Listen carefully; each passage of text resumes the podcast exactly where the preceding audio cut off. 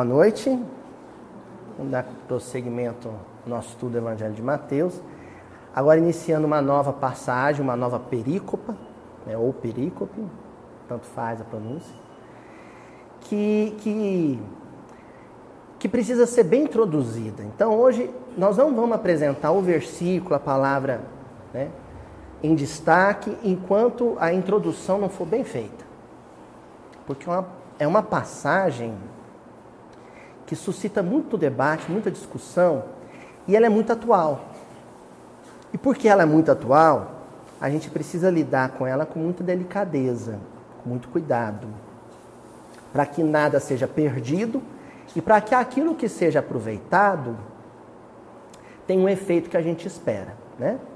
O que, que a gente tem para dizer sobre esse capítulo 12, que é o capítulo que nós estamos iniciando hoje?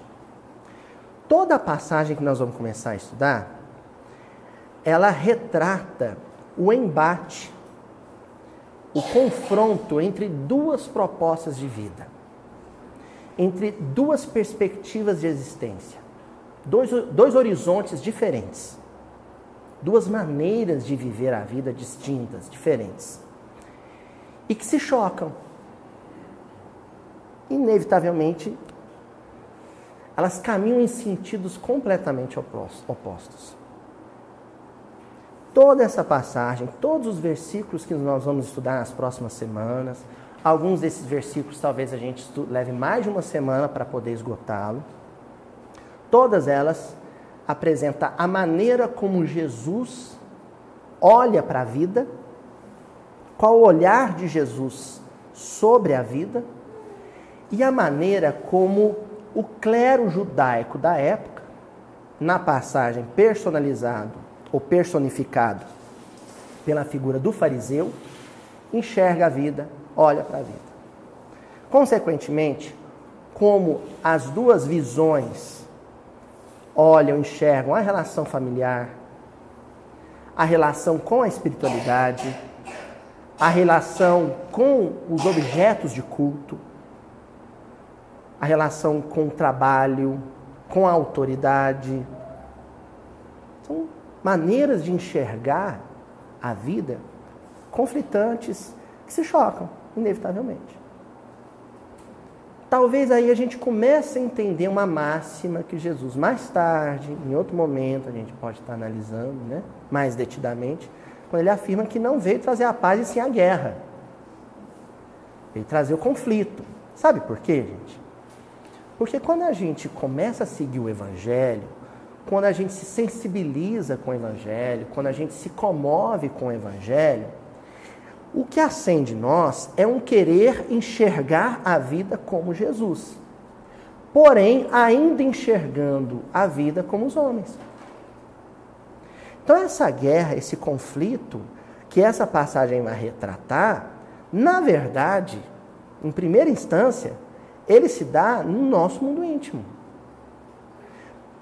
E é importante frisar isso, porque senão fica parecendo que é a maneira como eu enxergo, já que eu sigo Jesus, eu enxergo a vida como Jesus, e aqueles que não vêm no centro, que não abrem um livro espírita, que não é espírita, enxerga a vida.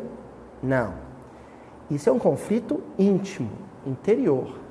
Ora, nós enxergamos a vida de uma maneira ordinária, vulgar, convencional, comum, como temos enxergado nos últimos séculos, como a maioria das pessoas enxerga. Ora, em momentos inspirados, em momentos em que, em que nós nos sintonizamos com o alto, com a proposta iluminada de vida de Jesus, aí a gente enxerga e vê outra, outra coisa, e vê flores. No mais, a gente enxerga o mundo cão. Entenderam? Essa passagem, ela não é o confronto entre pessoas diferentes. É um confronto entre ideias diferentes que habitam o nosso coração. A mesma pessoa. Tá claro isso? Então vamos lá? Bom, o primeiro versículo da passagem, versículo 1 do capítulo 12 de Mateus, diz assim: Naquele tempo passou Jesus pelas searas em um sábado, e os seus discípulos, tendo fome, começaram a colher espigas e as comer. Vamos repetir? Naquele tempo, passou Jesus pelas searas, e um, em um sábado. E os seus discípulos, tendo fome, começaram a colher espigas e as comer. Bom, primeiro nós vamos fazer aqui um equívoco interpretativo que eu já encontrei várias vezes em casas espíritas, no movimento espírita, quando as pessoas vão comentar, comentar essa passagem. E escorregam ali na, na casca da banana, sabe? Dão aquela derrapada, caprichada, ninguém percebe, ninguém sabe que o sujeito está derrapando, mas ele derrapa por uma razão simples: um desconhecimento comum dentro do movimento espírita sobre a cultura e as tradições judaicas do século I. Por quê? As pessoas vão comentar essa passagem e diz assim: Ah, no sábado é dia de jejuar, os discípulos sentiram fome durante o jejum, e aí foram lá e comeram algumas espigas lá, debulharam umas espigas, uns grãos lá, comeram. E não podia. Aí os fariseus já olharam, ah, está comendo no sábado, não pode comer no sábado. É assim que as pessoas comentam essa passagem. Elas só sabem, de um, tem um conhecimento raso, né? Hoje nós vamos falar muito de conhecimento raso, superficial. Elas só sabem de uma coisa: o sábado é o dia sagrado dos judeus. Ponto. Não sabem mais nada sobre o sábado judaico. Mais nada além disso. É o dia sagrado dos judeus. E aí saem comentando a passagem dessa maneira. Os discípulos não podiam estar comendo no sábado, estavam comendo, os fariseus ficaram bravos com eles e com Jesus, porque deixou eles comerem. Certo? Errado. É proibido jejuar no sábado. É um drama teológico dentro do judaísmo, porque existem momentos de jejum, no Yom Kippur, por exemplo, tem o jejum. E aí é uma discussão entre os rabinos aí, como é que faz quando o Yom Kippur cai num sábado? Não pode jejuar no sábado. Aí a sinagoga discute, debate, ó, vai cair no sábado. Vamos ter que abrir uma exceção. Porque no sábado é proibido jejuar. Não pode fazer jejum no sábado. Cultura judaica, nós estamos falando de judaísmo, tradição judaica. A mesma tradição até hoje. Já era assim naquele tempo. Aí o sujeito pega o evangelho, vai comentar essa passagem na casa espírita e fala o quê? Que os fariseus estavam bronqueados porque os discípulos estavam quebrando o jejum do sábado. Não existe jejum do sábado. No sábado não se pode jejuar. E aí? A passagem fica hermética, lacrada, vedada para o movimento espírita. Se não se lançar no entendimento, no estudo da cultura judaica. Porque aí fica sem sentido. Então por que, que estavam brigando com Jesus os discípulos? Se não pode jejuar no sábado, eles estavam comendo, então o que está fazendo de errado? Vocês arriscam? Que, que eles estavam fazendo de errado segundo as tradições judaicas do século I na Palestina? Oi? Quem falou? Furtando. Então olha só. Então vamos lá. Ó, nós vamos lá em Deuteronômio, que é um dos livros de Moisés, da tradição mosaica, atribuídos a Moisés. São cinco livros, Pentateucos. Deuteronômio 23, capítulo 23, versículos 24 e 25. Qual que, que, ele diz, que, que diz em Deuteronômio? Quando entrares na vinha do teu próximo, vinha vocês sabem o que, que é, né? De uva. Comerás uvas, conforme o teu desejo, até te fartares, porém, não as porás no teu cesto. Continua. Quando entrares na seara, ó, na seara do teu próximo, com a tua mão arrancarás as espigas. Porém, não porás a foice na seara do teu próximo. Deuteronômios, tradição, é o, isso aí nós estamos falando da Torá, um dos cinco livros básicos do judaísmo. Está dizendo que pode, que deve, quando você estiver numa seara, plantação, né? a seara é aquele caminhozinho entre um, uma lavoura e outra, né? Quando você estiver atravessando ali, deu fome, pode apanhar. Você só não pode levar foice, cesto e ceifar. Não pode. Você está passando na vinha, quer tirar uma ovinha lá, beliscar a ovinha? Pode. Agora, você não pode levar um cesto e pegar um monte de caixa. O que, que não pode? Olha só, começa aqui. Primeiro, entendimento de furto. Se você pegar uma uva para matar a vontade, matar a fome, não é furto. Se você pegar um cesto, pressupõe que é furto. Sabe por quê? Se você pegar um cesto inteiro de caixa de uva, o que, que você quer fazer com essas uvas? Hein? Comercializar. Faturar em cima do trabalho do outro. Não pode. E comer um cacho de uva, sair comendo com ele na mão? Pode. Tá com vontade? Pode. Diferença muito grande. E no caso específico do sábado, por que, que os fariseus acharam ruim com os discípulos? Porque eles estavam pegando esses bagos de ou de trigo ou centeio, não dá para aqui não especifica, mas eram umas espigazinhas. Milho não era, milho é da América, viu gente? Milho, a Ásia e a Europa vai conhecer bem mais tarde. Eles não estavam Ele era um sábado. Ah, no, na sinagoga? Eles estavam indo para a sinagoga. A passagem vai mostrar isso. A passagem termina com Jesus na sinagoga. Sabe o que, que não pode fazer no sábado? Não pode, entre aspas, nós vamos explicar isso melhor. Trabalhar. Mas trabalhar no sentido horizontal. Não pode trabalhar em benefício da própria subsistência. Da própria existência. Não pode ganhar dinheiro, não pode. Ir para o serviço, bater o ponto, não pode. Na, na sexta-feira, no pôr do sol em diante, não pode.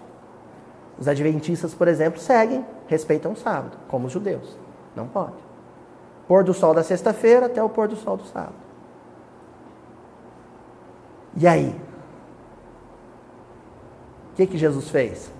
Nossa, é mesmo? Vocês me desculpa, eu tinha esquecido. Larga essa espiga aí, ô, ô, Pedro, larga isso aí. Não pode não. Nós temos que entender o porquê que Jesus contrapôs o farisaísmo. Se a gente já sabe que Jesus respeitava profundamente as tradições. O que, que aconteceu aqui que Jesus falou, oh, pode continuar pegando as espigas se vocês quiserem. Deixa que eu dialogo com eles. Deixa que eu discuto a questão com eles. A passagem é isso. Dois pontos nessa passagem relativos ao sábado. Primeiro é esse que nós vamos começar a discutir hoje: os discípulos colhendo espigas numa seara num sábado. Depois, já na sinagoga, o homem da mão mirrada, famosa essa passagem de cura de Jesus, o homem com a mão atrofiada, chega para Jesus, pede para ele curar e Jesus cura, no sábado. Também não podia. Para os fariseus também não podia. Então são dois momentos em que as duas visões de vida, acerca, por exemplo, de uma mesma tradição. O que é, qual que é o ponto central, observável, objeto em observação aqui? A tradição do sábado, o respeito ao sábado. Mas Jesus e os fariseus têm um olhar diferente sobre a questão. Para a gente poder mapear isso, nós vamos começar recorrendo à Bíblia do Peregrino. Vocês conhecem? Bíblia do Peregrino é uma Bíblia católica, tra traduzida por um, um espanhol, Schockel. Ele traduziu, ele é um jesuíta, com a ajuda de outros jesuítas. A tradução talvez não seja, pelo menos para mim, a tradução preferida. Não é a tradução que eu mais gosto. O que eu gosto nessa Bíblia, e ela é show nisso, é as notas. Sabe? Então, às vezes tem quatro fileirinhas só de versículo, o resto é tudo notinha explicando. Ajuda muito a entender, porque esses jesuítas estudam demais, gente. Eles entendem muito de cultura e tradição judaica. Então as notinhas são ótimas. Na notinha que o Schockel coloca a respeito dessa, dessa passagem, ele diz assim: a escritura, tomada como norma de conduta, desacredita, perdão, é, desacredita a casuística sobreposta. Nós vamos explicar isso aqui, fica com calma. A escritura, tomada como norma de conduta, desacredita a casuística sobreposta. O homem não deve escravizar-se a uma instituição legal ou as suas interpretações casuísticas. Adriana, entendeu alguma coisa? Sabe o que, que é? essa notinha parece ininteligível? Por causa de um conceito aqui que ele é filosófico. É até meio perigoso você ir no dicionário, dicionário e procurar lá. Se for para ir no dicionário, você tem que ir num dicionário de filosofia, que é a casuística. Tá bom? Esse conceito casuística, ele é central para a gente entender a passagem toda. Por isso que eu estou me alongando nessa introdução. Se a gente entender isso, a gente entende a passagem toda. Casuística. Os fariseus praticavam ou lançavam mão da casuística no seu cotidiano. O que é uma casuística? Essa palavra casuística lembra uma outra. O quê? Caso. Caso. Aí eu fui lá num um, um livro chamado Introdução Geral à Bioética, de um francês, que é o Guy Durand. Ele é um teólogo, especialista em ética, então um teólogo que especializou-se em ética, que é uma disciplina da área da filosofia, e que mais tarde deu grandes contribuições no campo da bioética, que é um negócio que está muito em voga atualmente. O Guy Durand, ele vai dizer o seguinte sobre essa questão da casuística. Concepção moral estruturada em torno de casos. Concepção moral estruturada em torno de casos.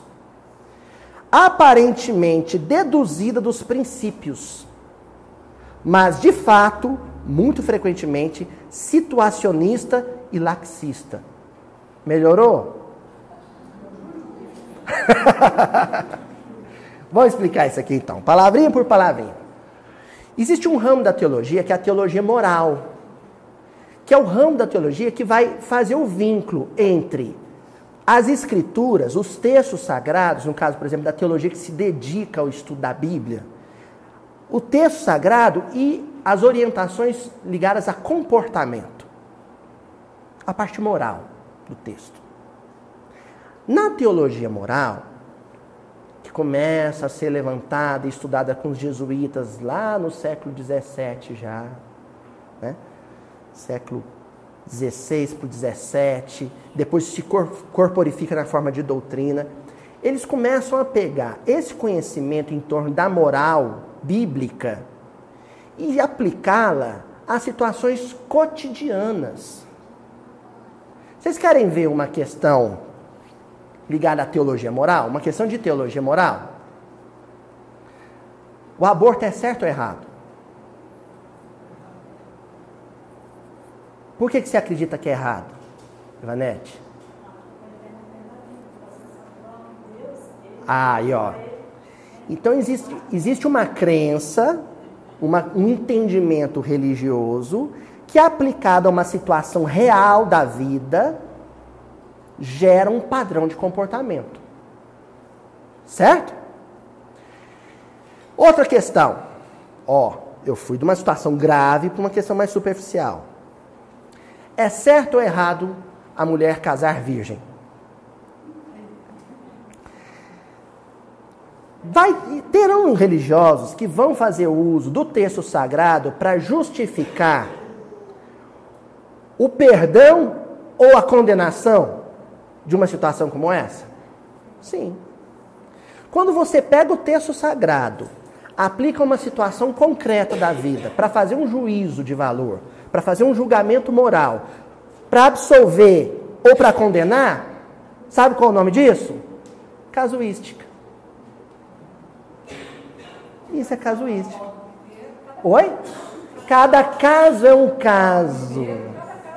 Então você pega o texto, pega um versículo, pega uma passagem, pega um episódio bíblico, faz a analogia, compara o real, o concreto com o texto, com a teoria, dali você forja um entendimento e depois torna público esse entendimento com uma norma. Mas não é uma norma textual, não é uma norma da escritura, é uma norma institucionalizada, é uma instituição. Ela foi decretada, baixada por um clero, por um templo, por uma religião. Agora vamos voltar lá na Bíblia do Peregrino, que agora vai ficar claro isso? Ó, a escritura tomada como norma de conduta, escritura tomada como norma de conduta. Eu pego a Bíblia e é baseado nela que eu vou conduzir a minha vida, que eu vou me comportar. O que é que nós estudamos nas semanas anteriores? Sobre o julgo. Lembra o julgo? Desacredita a casuística sobreposta. Ó, você tem o texto bíblico, um conjunto de, de normas de vida, por exemplo, o jugo de Jesus. Mas aí você pega uma interpretação da Bíblia, joga por cima e pronto. Essa interpretação da Bíblia passa a ser lei, regra. Você pega a casuística. Pega o entendimento de um sacerdote, de um rabino, de um pastor, de um palestrante espírita, joga por cima da Bíblia e aquilo toma força de norma, de regra. É assim que tem que seguir. A notinha da Bíblia do peregrino. O homem não deve escravizar-se a uma instituição legal. É fascinante isso vir da boca ou das mãos de um jesuíta. Porque a Companhia de Jesus foi criada para praticar casuística. Para jogar em cima das escrituras normas e regras de comportamento. Que, quando não eram seguidas, eram punidas, vocês lembram como? Com inquisição, com fogueira. É, é bonito isso, que tantos anos depois, um jesuíta faça uma nota dessa. Que o homem não deve escravizar-se a instituições legais Olha só, não é não respeitar, é escravizar-se, tornar-se escravo. Ou suas interpretações casuísticas. Agora a gente pega isso e vai lá para o século I na Palestina entender a passagem aqui com Jesus. Qual texto da Bíblia Jesus e os fariseus vão discutir, vão debater? Livro de Êxodo, capítulo 20, Lembra os dez mandamentos? Vamos ver como é que aparece lá na Bíblia? Lembra-te do dia do sábado para santificá-lo. Santificar o sábado. Seis dias trabalharás e farás a tua obra. Mas o sétimo dia é o sábado do Senhor, teu Deus. Não farás nenhuma obra, nem tu, nem teu filho, nem tua filha, nem o teu servo, nem a tua serva, nem o teu animal, nem o teu estrangeiro, quando está hospedado na sua casa, né? que está dentro das tuas portas. Porque em seis dias fez o Senhor os céus e a terra, o mar e tudo que neles há. E ao sétimo dia descansou. Portanto, abençoou o Senhor o dia do sábado e o santificou. Aí Jesus pega e vai praticar halakha. Você tem o texto e você tem as chaves interpretativas do texto. Jesus era um mestre da lei. Ele é o mestre dos mestres. Mas num contexto histórico, ele era um rabino também. Um rabino por aclamação. O povo chamava ele de mestre. Então ele vai extrair o espírito da letra. O que, que é o sábado, afinal? O que, que vocês normalmente fazem toda quarta-feira à noite? Mas deixa eu perguntar uma coisa para vocês. Priscila, você fechou o consultório e veio para cá? Mas não podia ter um. Duro que eu fui fazer a pergunta para ela, na hora que ela está engasgando com a água, né? Que espírito zombeteiro que eu sou, meu Deus do céu.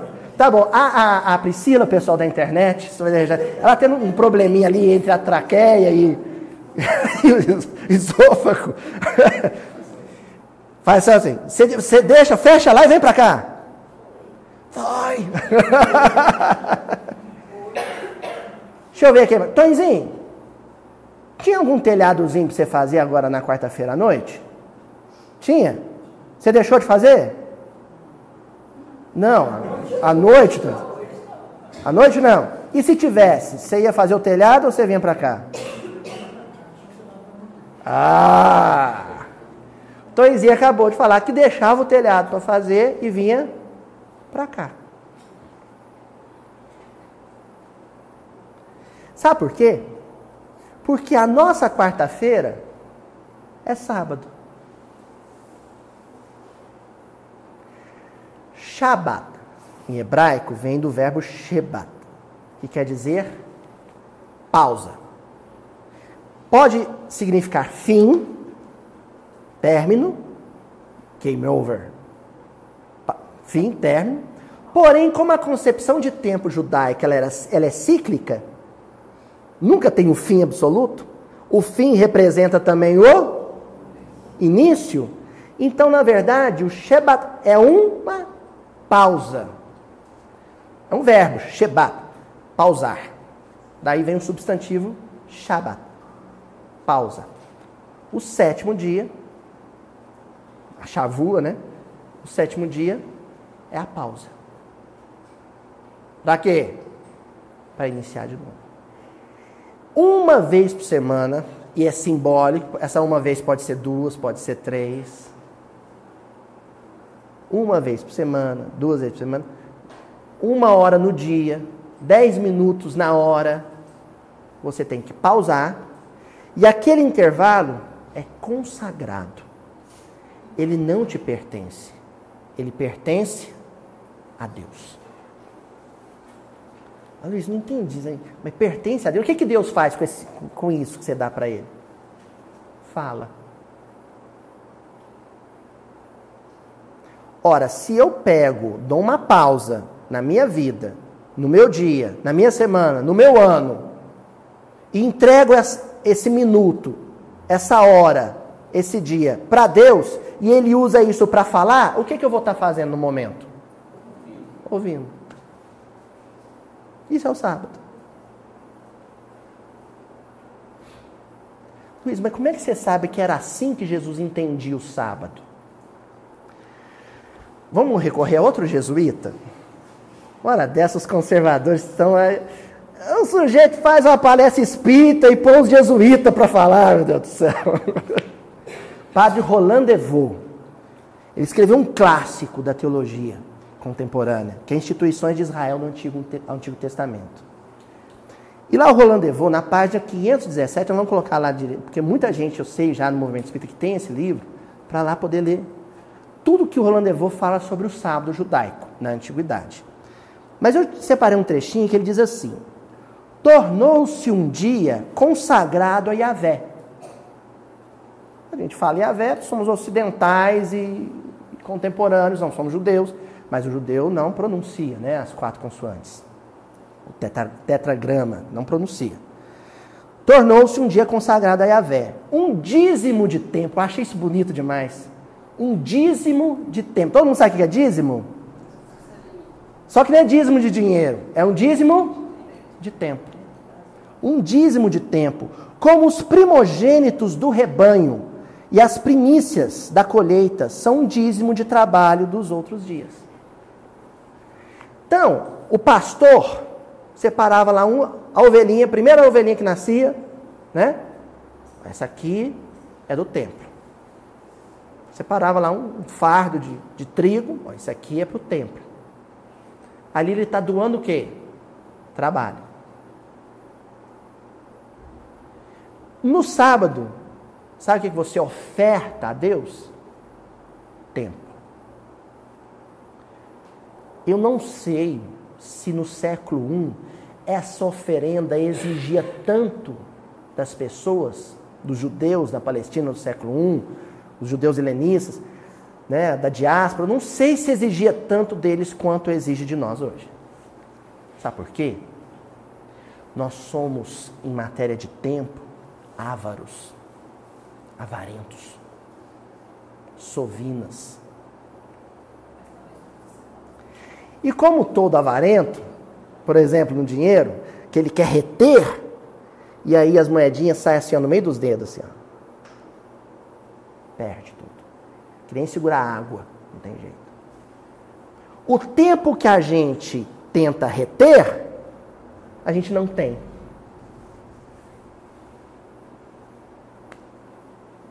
A gente não entrega ele para Deus, mas também não fica com ele.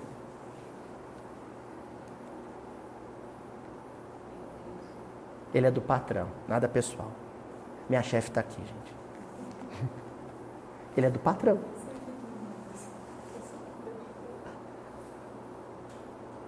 É um dízimo de tempo. Quando eu nego ele, é uma ilusão achar que eu vou ficar com ele para mim. Não vou.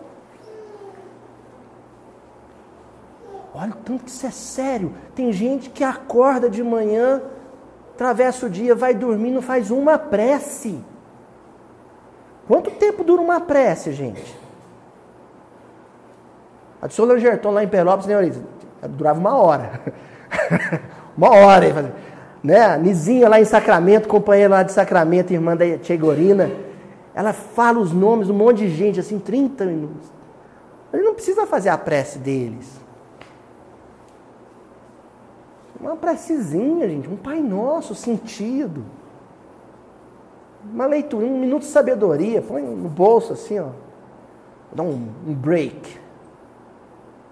É aqueles cinco minutinhos que você parou para fazer uma leitura. Aquilo é sábado. Tomar um passe. Sou espírita, não toma um passe. Um mês, dois meses, três meses, tomar um passe. Quanto tempo dura um passe, meu Deus do céu?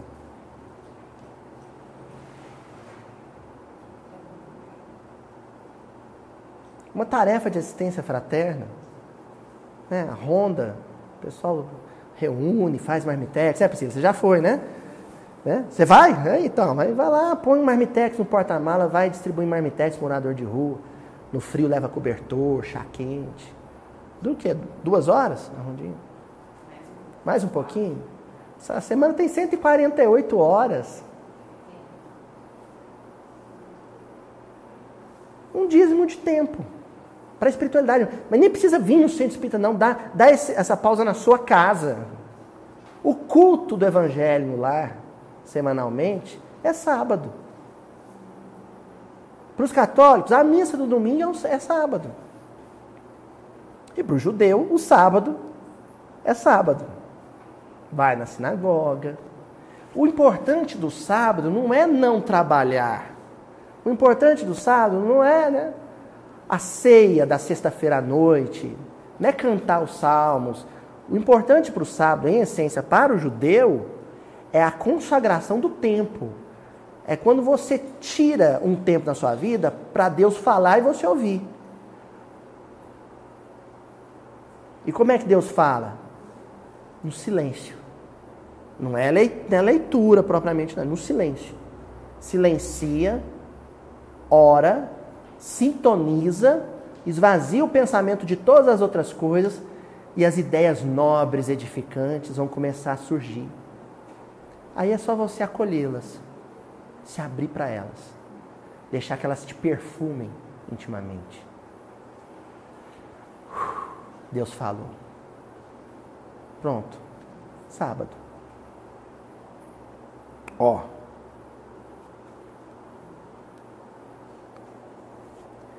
Jesus entendia o sábado assim. Isso era o sábado para Jesus.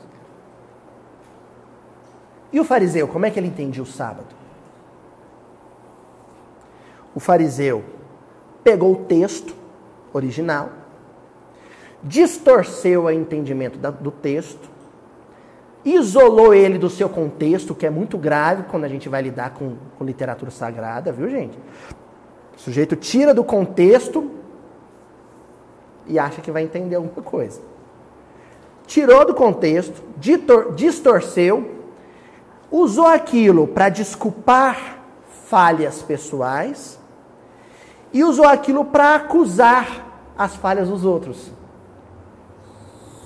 O sábado, por exemplo, para o, fariseu, era um dia em que você passava ele todinho cumprindo regras de casuísticas tem que lavar a mão tantas vezes.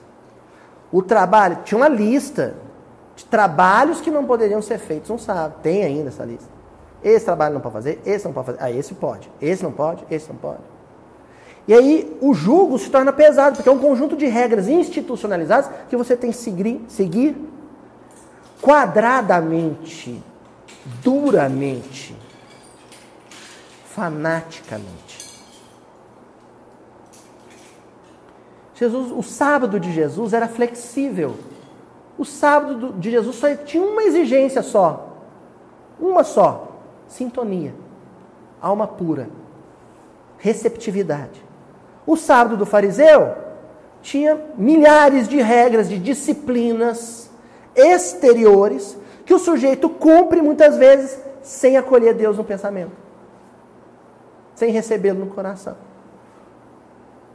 Então aquele sábado seu não foi consagrado a Deus, foi consagrado à religião, à instituição, à casuística. O que, que nós vamos fazer agora? Um negócio muito tenso, viu, gente? Vocês já perceberam? Nós estamos falando do sábado, então. Né? Eu não mencionei antes, o Ju. Anota aí, coloca aqui de novo o versículo, destaca o sábado. Nós estamos, né? Tem sim. Ah, sim. O sábado ali, é, ele é o, é o foco. Ele é o foco. O sábado, então, aqui, ele é um pretexto, ele é uma porta de acesso para a gente atingir algo mais profundo que está sendo dito pelo versículo. Existem pessoas que mantêm uma relação com a espiritualidade rasa, superficial, dogmática, rigorista e descaridosa. É isso que nós vamos discutir aqui. Lá no Evangelho segundo o Espiritismo, na introdução, acho que Allan Kardec já pressupunha, assim, ele já sentia que no futuro o pessoal ia, como isso é algo que a gente faz há tantos séculos, né? Torcer o, o texto bíblico, virar o texto bíblico do avesso para nos favorecer e prejudicar o outro, ele falou: ah, vamos fazer isso com a literatura espírita também. Inevitavelmente igual. Então, na introdução do Evangelho segundo o Espiritismo, ele disse assim: toda a gente admira a moral evangélica. E eu lembro que eu falei com vocês sobre a multidão. O que, que a multidão sente em relação ao Evangelho? Admiração. Não mais que isso. Toda a gente, a multidão, admira o Evangelho. Ponto. A multidão admira o Evangelho. Todos lhe proclamam a sublimidade e a necessidade. Se você for na porta de um centro, lá no estado de São Paulo, tem uns centros enormes, assim, 3 mil pessoas no centro. Uma coisa absurda. Vai para a porta de um centro desse. Se acontecer, se você tiver com, com tempo para isso, for perguntando um por um: Você admira o Evangelho? Você acha ele necessário? Os 3 mil que tiver no centro vai sair e vai dizer: Sim, claro. O Evangelho é necessário. Eu amo o Evangelho. Os 3 mil vão dizer isso. Vai para a porta de um congressão aí, 5 mil pessoas no congresso. Vai lá para a porta e pergunta um por um. Todos vão dizer, ah, o Evangelho, ah, o Evangelho, eu amo o Evangelho. Continua Allan Kardec. Porém, aí quando Kardec fala porém, Kardec, Emmanuel, quando fala porém, muitos, porém, assim se pronunciam por fé. E aqui fé, ele não está fazendo referência à fé que a gente já discutiu, fidelidade, né? O emuná em hebraico. Uh -uh. Ele está se referindo à crença. Crença, só isso. Confiados no que ouviram dizer, o que ouviram dizer. Então não é o que leram, é o que ouviram dizer. Ora, o que ouviram dizer é o que alguém disse acerca do texto. É a interpretação. Por isso que a gente tem o cuidado de trazer esse tabletzinho aqui, ó. Né? Mostrar a primeira vez que eu estou mandando, inédito esse, esse episódio, ó. A gente traz esse tabletzinho assim, que a gente vai lendo os trechinhos e depois a gente tem o cuidado de pôr lá no comentário do vídeo a lista dos textos. O que, que eu quero, viu pessoal? O que, que eu quero que vocês fazem, façam aqui lá? Vai no texto e leia. Porque senão, vai acontecer do povo estar tá em palestra, você, o Aloísio lá do Mildinho falou, isso é um perigo. Não faz um negócio desse comigo, não, gente. O Aloísio disse. Não. Aqui a gente está facilitando o entendimento, mas o importante aqui é esse texto. Que ouviram dizer. Aí pronto, eu entendi errado, falei torto, o outro entendeu mais torto ainda. É como vai chegar no coração do próximo. Tá? Ah, e que esse texto tá, tá para vocês irem lá, leiam, né? Me ajudem. Ó, Luiz, eu entendi errado o que você leu. Pode ficar à vontade, viu, gente? Porque senão vai acontecer isso aqui, ó. Confiados no que ouviram dizer. em tempos de fake news. Mas o Chico Xavier falou tanta coisa que ele nunca disse. Que eu fico impactado, sabe? O Chico Xavier psicografou tanta mensagem que ele não, que ele não leu. Acho que o Chico no plano espiritual falou assim: ah, eu psicografei isso. Perigo. Ou firmados em certas máximas que se tornaram proverbiais. Vai lá, isola aquele versículo do seu contexto e sai repetindo ele. E ainda fala assim, porque segundo Jesus, porque Jesus disse, poucos, no entanto, a conhecem a fundo. Então a maioria fica no verniz, na casquinha, na película. Poucos, portanto, a conhecem a fundo. E menos ainda são os que compreendem Compreender é sair do cérebro e ir para o coração. E lhes sabem deduzir as consequências. Leva para a vida prática. Ó, poucos entendem a fundo, poucos compreendem, deixem esse entendimento mais profundo descer para o coração, e menos ainda os que fazem o link. Como é que isso se aplica na minha vida concreta, na minha vida familiar, na minha vida profissional?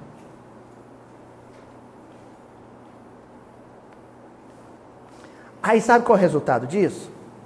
Quando a gente menos espera, nós viramos fariseu. Esses fariseus que vinham falar, conversar borracha com Jesus, não é os Gamaliel, não. Porque tem fariseu e tem fariseu. O problema não é ser fariseu. O problema é ser fariseu. Entendeu? O fariseu, né? Farash, partido, era um, um segmento da tradição rabínica, do rabinato de Jerusalém, que tinham concepções muito específicas sobre como se estudar o Velho Testamento. Dentre eles, existiam aqueles lúcidos e tinham aqueles atávicos encarcerados numa concepção rigorista, conservadora demais. Porque o evangelho ele é dinâmico. Tanto é que é um texto de mais de dois mil anos que nós estamos estudando hoje. E atual, hein? O pessoal chegava para o Chico. Essas coisas aí, gente. É, isso aí é seguro, viu, gente? Fazer, ô Chico, e aí, o que, que você conta de novo? Ah, de novo, meu filho, o Evangelho. É a novidade ainda. A novidade. Atual. Mas ele só vai cumprir o seu papel se a minha relação com ele for profunda. For uma relação profunda, não superficial.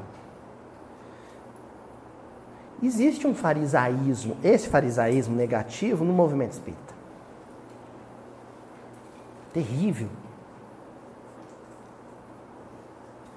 E parece que a coisa vai complicando quando o fariseu vai ficando mais velho, né? Aquela mistura bombástica, o sujeito fica velho e famoso. Aí a gente mantém uma relação de respeito,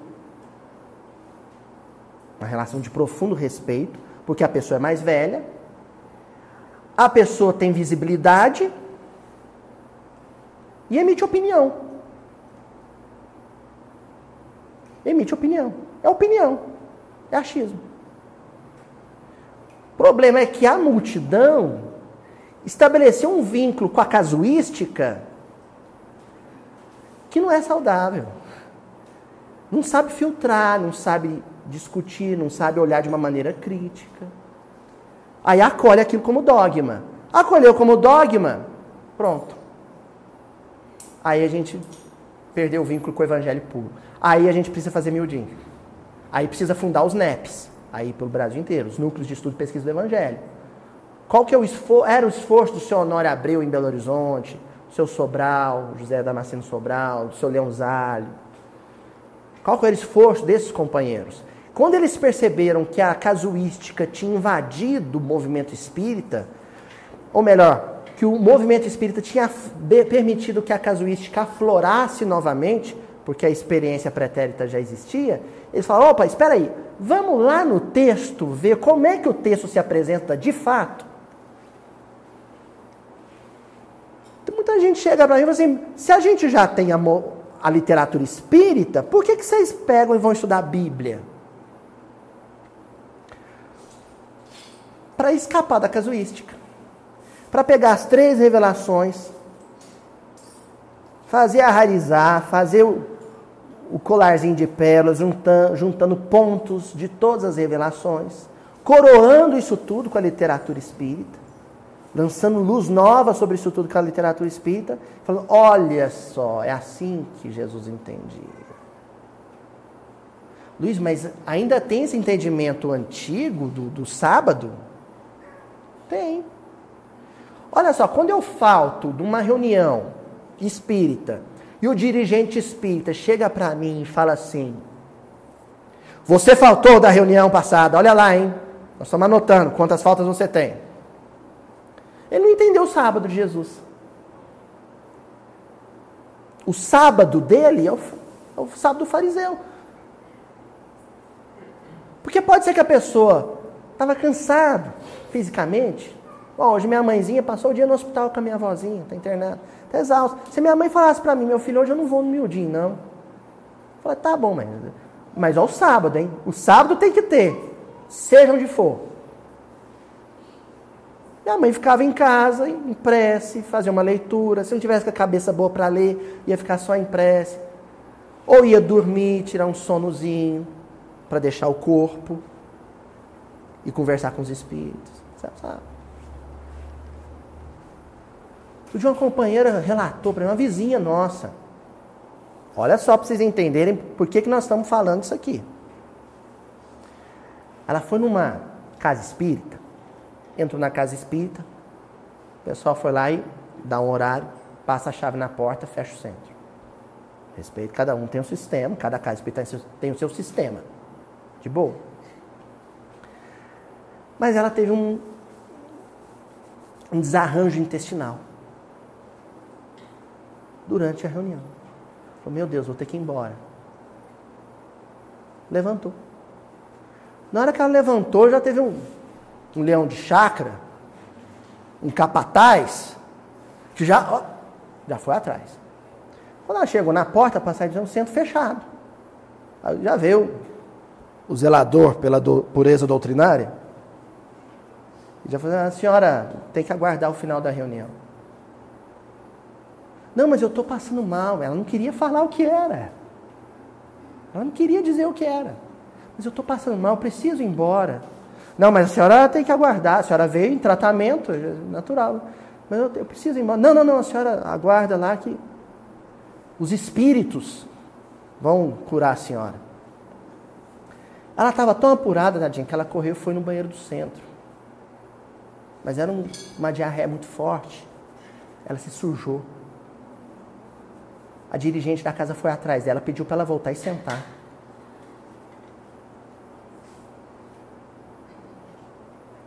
Senhora suja. Isso é não é farisaísmo?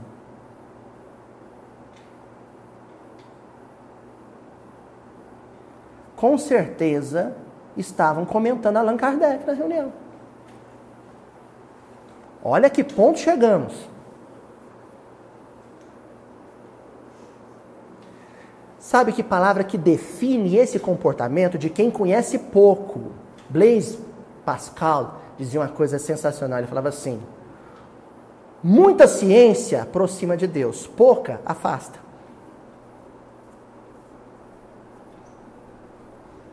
Muito conhecimento espírita, profundo conhecimento espírita, aproxima de Deus. O raso, o superficial, afasta. O problema é que no entendimento de muitos, o pouco, o raso que ele sabe, é muito. Aí pronto.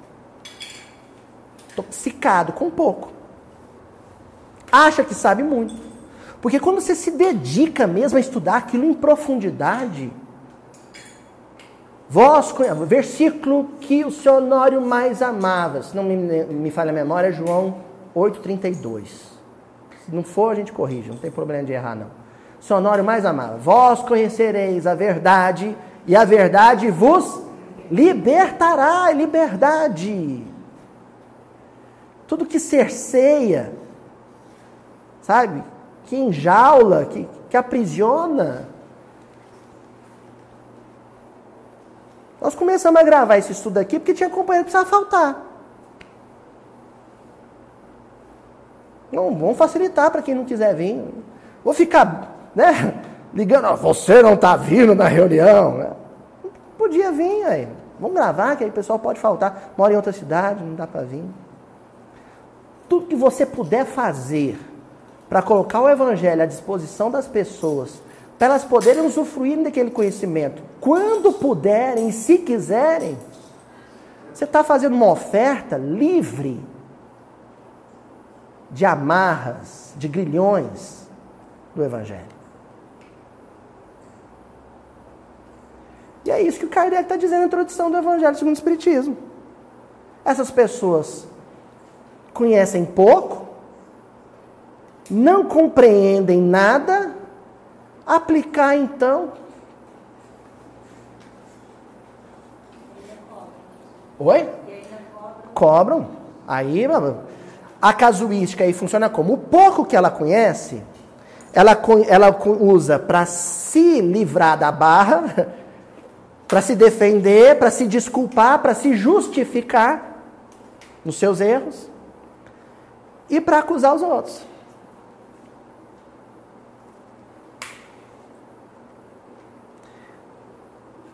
até é uma coisa assim, outro dia eu contei aqui, o Chico, ele não gostava de falar que Madalena era prostituta, foi prostituta. Eu contei a história para vocês, outro dia foi sair esse episódio, que Judas era suicida, ele não falava. Ô Chico, mas Madalena era prostituta? Não sei disso não, meu filho. Ô Chico, Judas se suicidou? Nunca ouvi falar, meu filho e não comentava a vida nem dos apóstolos. Aí outro dia eu vi um orador espírita, foi comentar a vida pessoal de um filósofo. Pegou e falou assim, ah, porque ele não trabalhava, vivia às custas da mulher dele. Então, nunca que o Chico ia fazer um negócio desse. Mesmo se fosse verdade. Nunca que o Chico ia mencionar quem quer que fosse, a vida de quem quer que fosse, e falar, ele era ocioso, não trabalhava e vivia às custas da mulher. Nunca ele faria isso. Nem dos personagens bíblicos, nem dos personagens históricos. Daí a pessoa tem um momento de deslize, e isso não desmerece ninguém nos seus méritos. Mérito conquistado é mérito conquistado. Mas é humano. A pessoa tem um momento infeliz. Tudo bem também, a gente releva problema é a massa, que conhece menos e que toma aquilo como dogma e transforma em lei institucionalizada. Porque aí você já não, não é literatura espírita. Pelo menos não a, a literatura creme de la creme, não é? Não é Chico Xavier, Allan Kardec. Só para a gente ver o que, que a nata da literatura espírita tem a dizer sobre a questão, lá no livro Pão Nosso, capítulo 83, olha o título da lição: Conforme o amor. Conformar, sim. Estabelecer limites, disciplinas, sim. Baseadas em quê? No amor. E aí o, o Emmanuel vai comentar a carta de Paulo aos Romanos, capítulo 14, versículo 15, em que Paulo diz assim: Mas se por causa da comida, ao versículo nosso, se por causa da comida se contrista teu irmão, já não andas conforme o amor. Não destruas por causa da tua comida aquele por quem o Cristo morreu. Sou vegetariano. Que bênção! Que coisa bonita! Que coisa iluminada que você já consegue ser vegetariano. Isso é evolução. Em matéria de dieta, de consumo de alimento, um vegetariano é mais evoluído que um carnívoro, sim, nesse assunto. Isoladamente, nesse assunto. Eu sou carnívoro.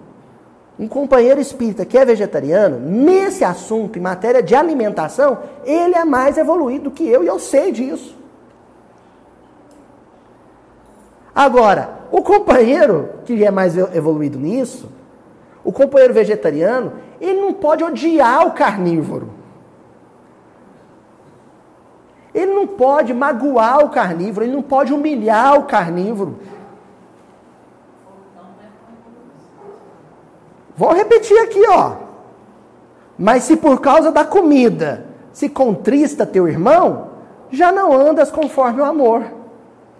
Não destruas por causa da tua comida aquele por quem o Cristo morreu.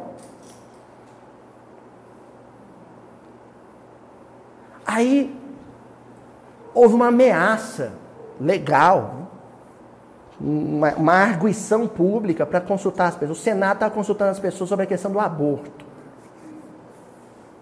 Eu mesmo me posicionei, fiz uma música com o Luiz Barcelos, chama Gestação, a música, muito bonita. Depois você põe o link lá sobre a vida. O aborto até o terceiro mês. Eu mexeu com, comigo demais. A Ju estava grávida de três meses. Falei, nossa senhora. Fui lá, me posicionei.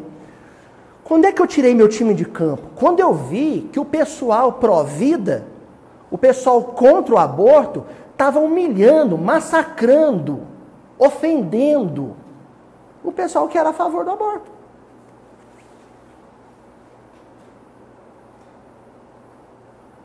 Uma coisa é eu ser contra o aborto, outra coisa é eu odiar quem aborta. Porque o nosso Senhor Jesus Cristo não odeia nenhum ser humano que já abortou no mundo.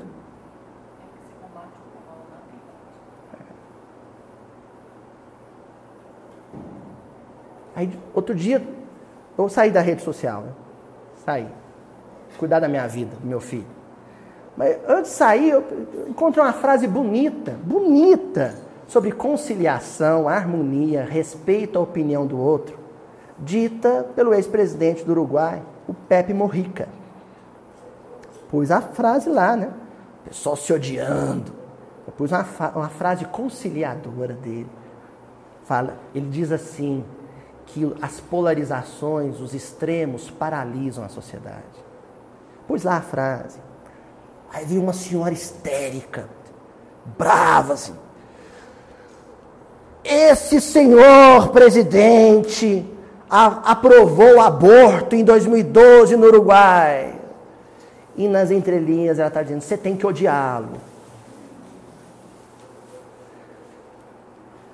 Aí eu pensei, então não posso colocar uma frase do presidente do Uruguai, porque o Uruguai aprovou o aborto em 2012. Então também não posso tomar Coca-Cola porque os americanos explodiram a bomba atômica em 45.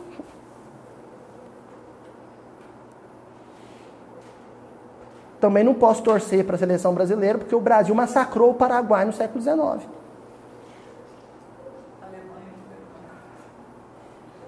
Né? Não posso visitar a Alemanha porque lá teve o Holocausto.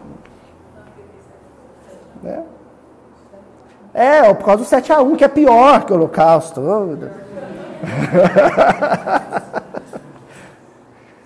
Estão entendendo como que as pessoas praticam a casuística? Elas tomam a literatura, torcem, segundo o entendimento delas, depois usam isso para queimar a pele do outro, para marcar o outro com ódio.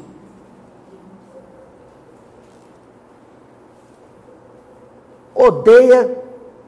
E, e aí, tem, aí, vem uns, aí vem os comentários, né? Lógico, vocês não acharam que. Eu, é lógico que vieram os comentários, né? Alguns mais discretos, inbox, aí comentavam assim: o senhor é, devia ser mais incisivo nos seus comentários, porque vocês oradores são espíritas conservadores.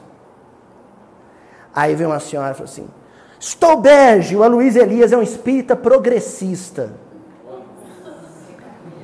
Aí eu comentei né, com meu amigo Luizinho, falei assim, esse negócio de espírita progressista, espírita conservador. Aí eu fui na internet olhar, disse que tem isso mesmo, né? Falei, não sabia que eu era os dois ao mesmo tempo.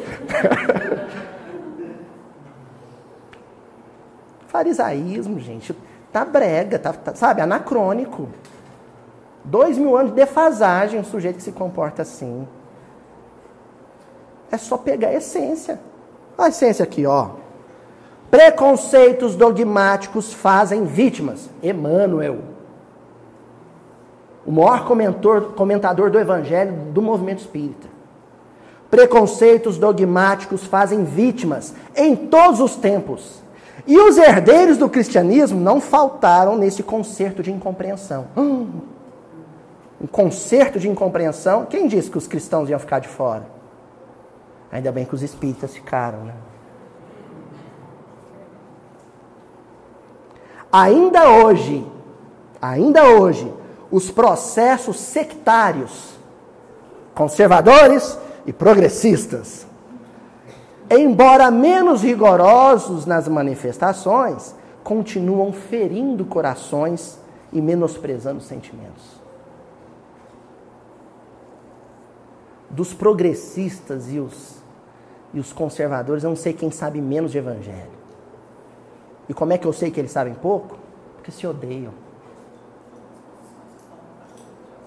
Porque se odeiam. Noutra época, os discípulos precedentes do judaísmo, ó, perdão, procedentes. Noutra época, os discípulos procedentes do judaísmo, ó o versículo aí provocavam violentos atritos em face das tradições referentes à comida impura. Agora, não temos o problema das carnes sacrificadas no templo. Entretanto, novos formalismos, novos formalismos religiosos substituíram os velhos motivos de polêmica e discordância.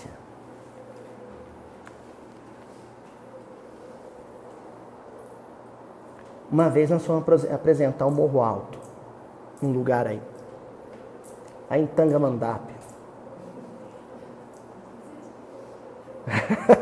Foi apresentar o Morro Alto num lugar aí.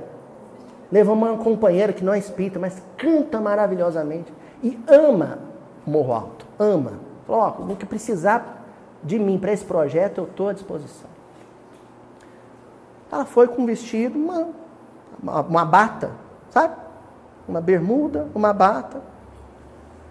Não era calça comprida. Cantou, né? Aquele dia ela estava inspirada, chorou, cantou chorando, emocionada. Agradeceu, beijou minha mão, beijou a mão do Luiz, agradeceu. Estou tão feliz. Ela estava numa felicidade. Desceu do palco. Na hora que ela desceu do palco, veio um, um fariseu, é um espírita e entregou discretamente para ela um papelzinho. Gente, vocês lembram da, das cartas de antrax lá nos Estados Unidos? Que abria a carta, vinha com veneno? Esse papelzinho tinha antrax, antrax vibratório, espiritual. Na hora que ela abriu, estava escrito assim: Minha irmã, nossa, quando o espírita fala minha irmã, você pode preparar que vem. Se falar no diminutivo, então, minha irmãzinha, pode esperar a pancada. Viu? Minha irmã, leia o artigo tal do confrade tal, tem negócio de confrade, né? Tem isso também. Confrade tal, intitulado Roupas para Ver Deus.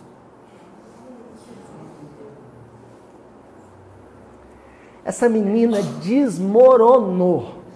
Desmoronou. Roupas para ver Deus. Sabe o que, eu fiz? Eu achei uma carta de Manuel da Nóbrega, endereçada a Sé, em que ele justificava e afirmava que ia continuar recebendo na, na Catedral de Salvador os índios pelados. Porque o bispo Sardinha tinha reclamado que nas missas do Nóbrega os índios iam nu. Você está aceitando os homens pelados lá na igreja.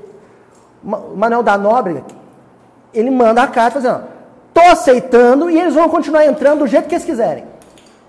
Pelados. Vão escutar o evangelho pelados. Vocês se lembram quem que é Manuel da Nóbrega, gente? Vamos continuar lendo o texto do Manuel da Nóbrega? Ó. Toda vez que houver compreensão no cântaro da tua alma, encontrarás infinitos recursos para auxiliar, amar e servir. Toda, toda vez que houver compreensão no cântaro da tua alma. A palavra cântaro aparece numa das passagens mais lindas do Evangelho, que é Jesus com a mulher samaritana. E ele fala para ela: que se ela quisesse, ele daria para ela a água viva e depois ela nunca mais teria sede. É essa água que a gente tem que ter no cântaro do coração. A água viva da fé em Jesus Cristo. E a fé em Jesus Cristo é amor. Não é casuística, não é dogma, não é disciplina descaridosa, rude, truculenta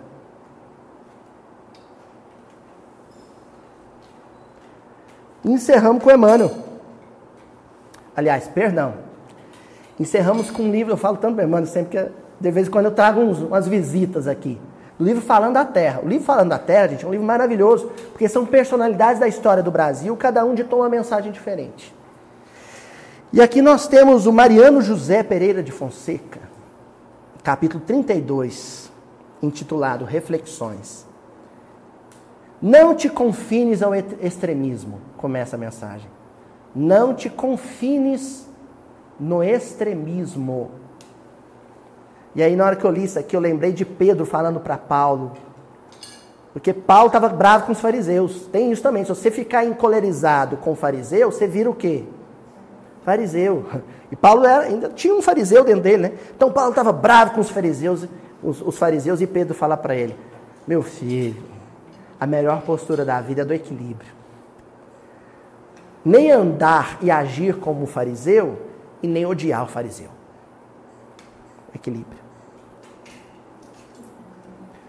Odiar o fariseu ou ser fariseu, ser progressista ou ser conservador, isso é extremismo. Não é ficar em cima do muro, é fazer uma escolha. Amar.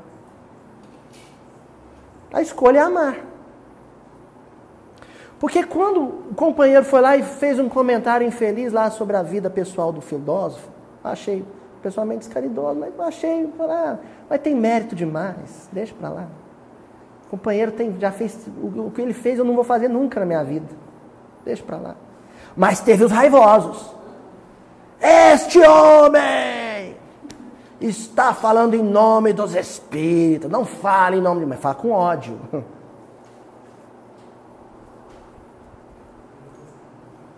Você odiou, você perdeu a razão. Não te confines ao extremismo. A eletricidade precisa de dois polos. Precisa de dois polos. A ponte apoia-se em dois encontros.